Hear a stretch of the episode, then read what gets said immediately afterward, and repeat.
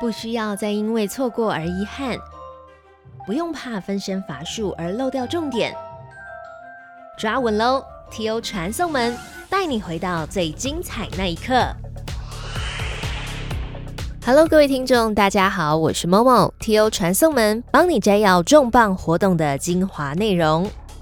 TechOrange 科技报局二零二二智慧大工厂论坛。找来众多厂商一起分享怎么在上下游供应链串接数据，整合电子制造、电动车、ITOT，探讨 AI、元宇宙、ESG 三大项的主流趋势。接下来带你重回当天的精彩演讲。过去制造业的架构封闭，不像现在的智慧制造架构与 IT 系统连接，让制造系统可以轻易的使用各种智慧化的功能。而这也推动了制造业的重要新观点。许多自动化大厂各自推出的现场总线标准不容易跟其他的通讯协定相容。制造业者如果想要整合不同厂牌的设备，必须要在系统内部设置桥接器，层层转接，导致整体系统复杂性变得更高。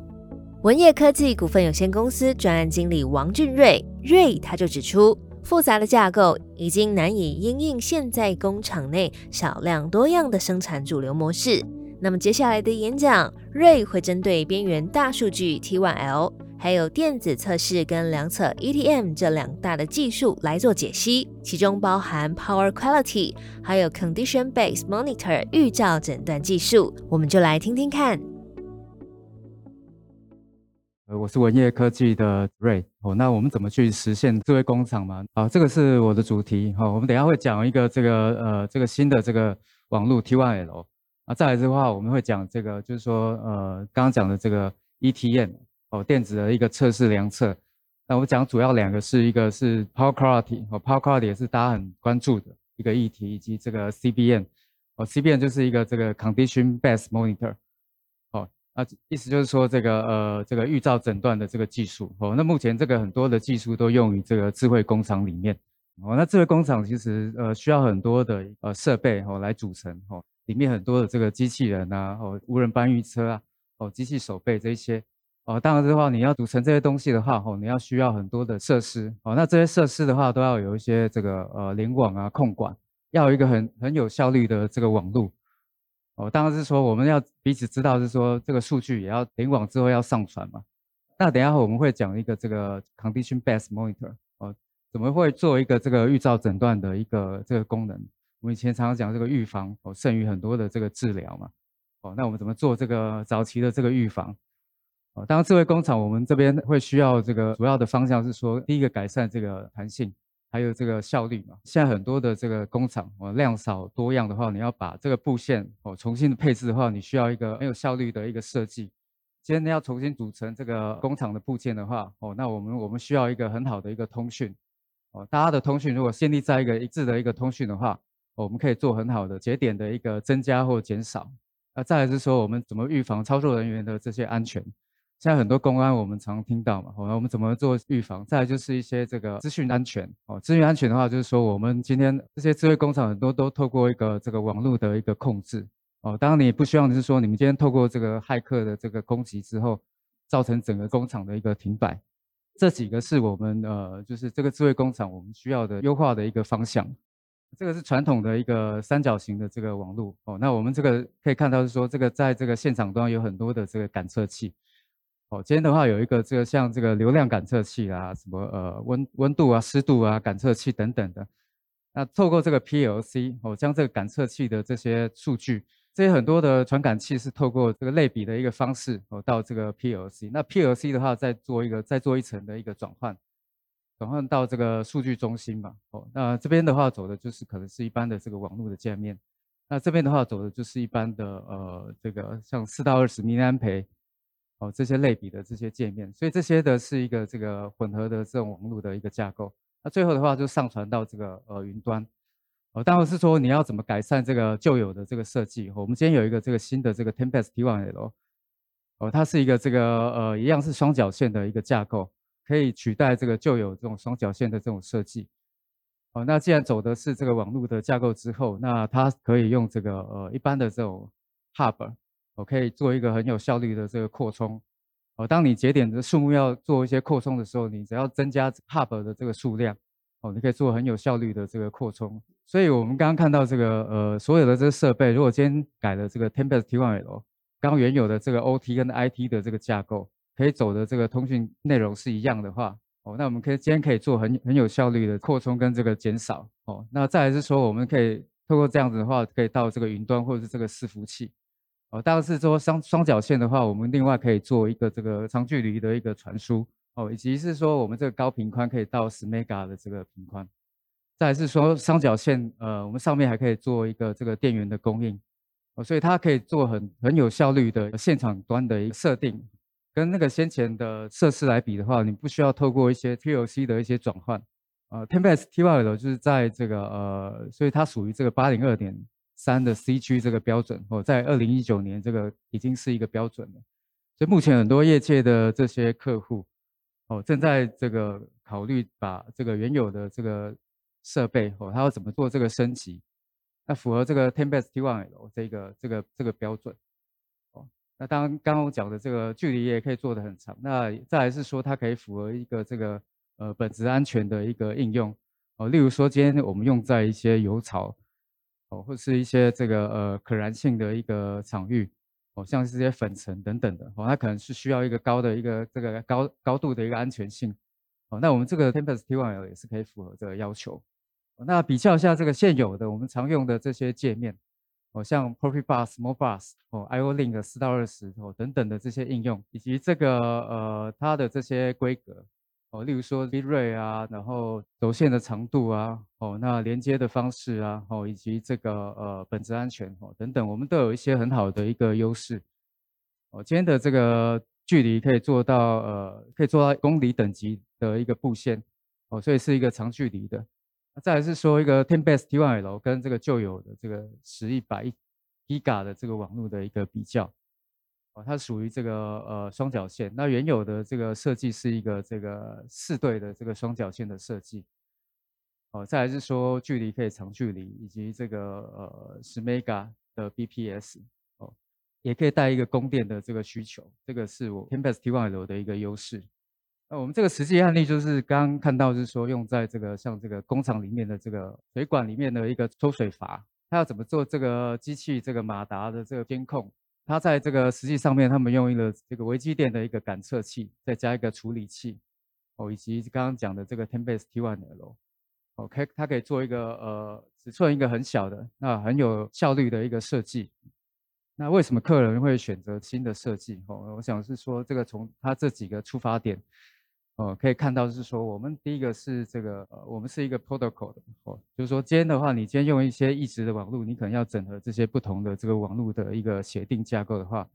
哦，你要透透过一些 converter 来整来做一些转换，哦，那会需要增加一些额外的这些一些转换器的一些费用。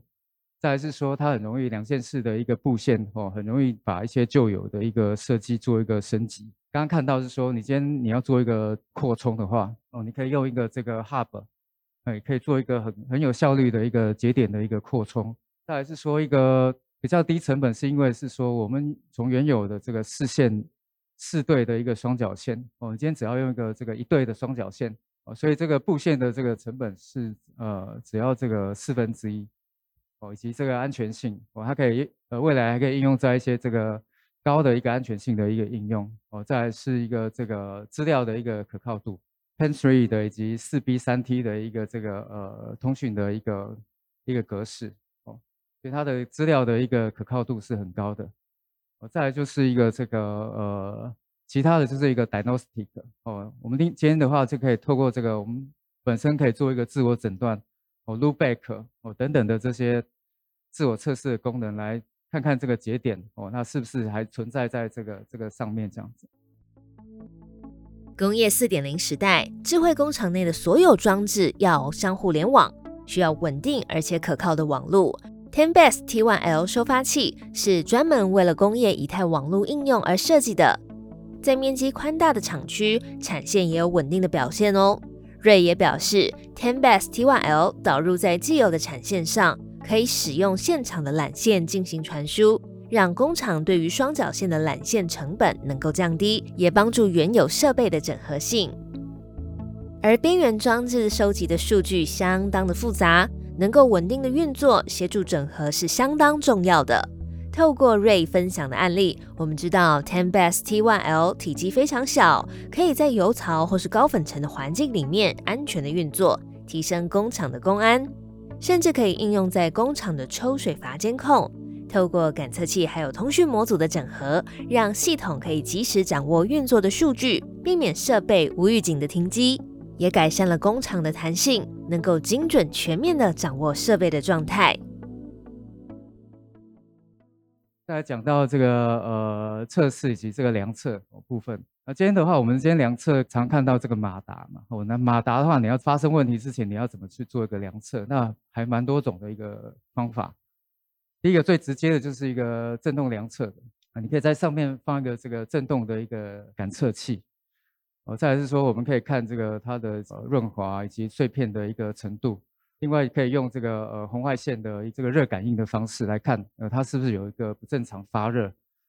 哦，那超声波的这个测试。另外就是说，有的客户会用这个看这个它的电压跟电流产生的这个波形，哦，它是不是一个正常的一个这个情况。哦，这些方法都蛮多种的。就看这个，这些是一个直接还是一个间接的这个量测的一个方法。先有一个这个振动 sensor，我来量测的话，你需要这个先有这个振动 sensor，我放在这个这个待测物上面。对我们刚刚看到是说这个马达间的马达的一个组成哦，它是需要这个像这个电源的这个驱动器、马达哦，以及这个其他的这个硬体的这些像传动轴啦。这些等等的这些组成哦，那当然这个今天这个系统的一个失效，不只是马达哦，你有可能是可以看到是一个这样像这个滚珠啊，哦，那还有一些是这个呃不平衡啊，哦等等的这些可能哦，都可能造成这个它的这个产品的失效哦。那有一些的这个特征是一个很明显的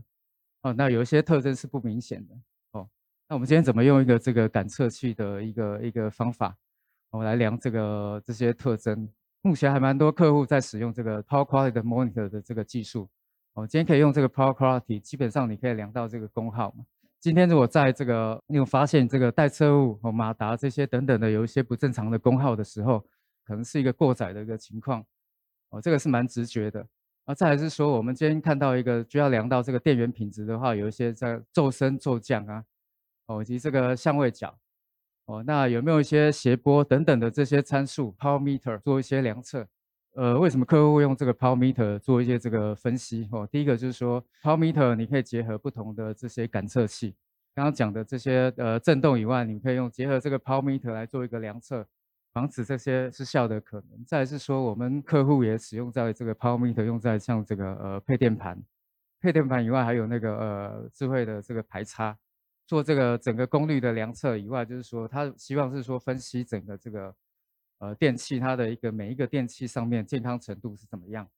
这个也可以用到这个用这个 power meter 来做一个量测。再来是说它也可以自我做一个这个校正哦，自我校正就是说你今天可以呃不只是这个机器的一个健康程度你可以去量，那自己的一个健康程度哦你也可以做一个这个这个感就做一个感测这样子哦。再来是说我们这最后这个数据。呃，你可以做一些这个呃分析以及这个早期的预警，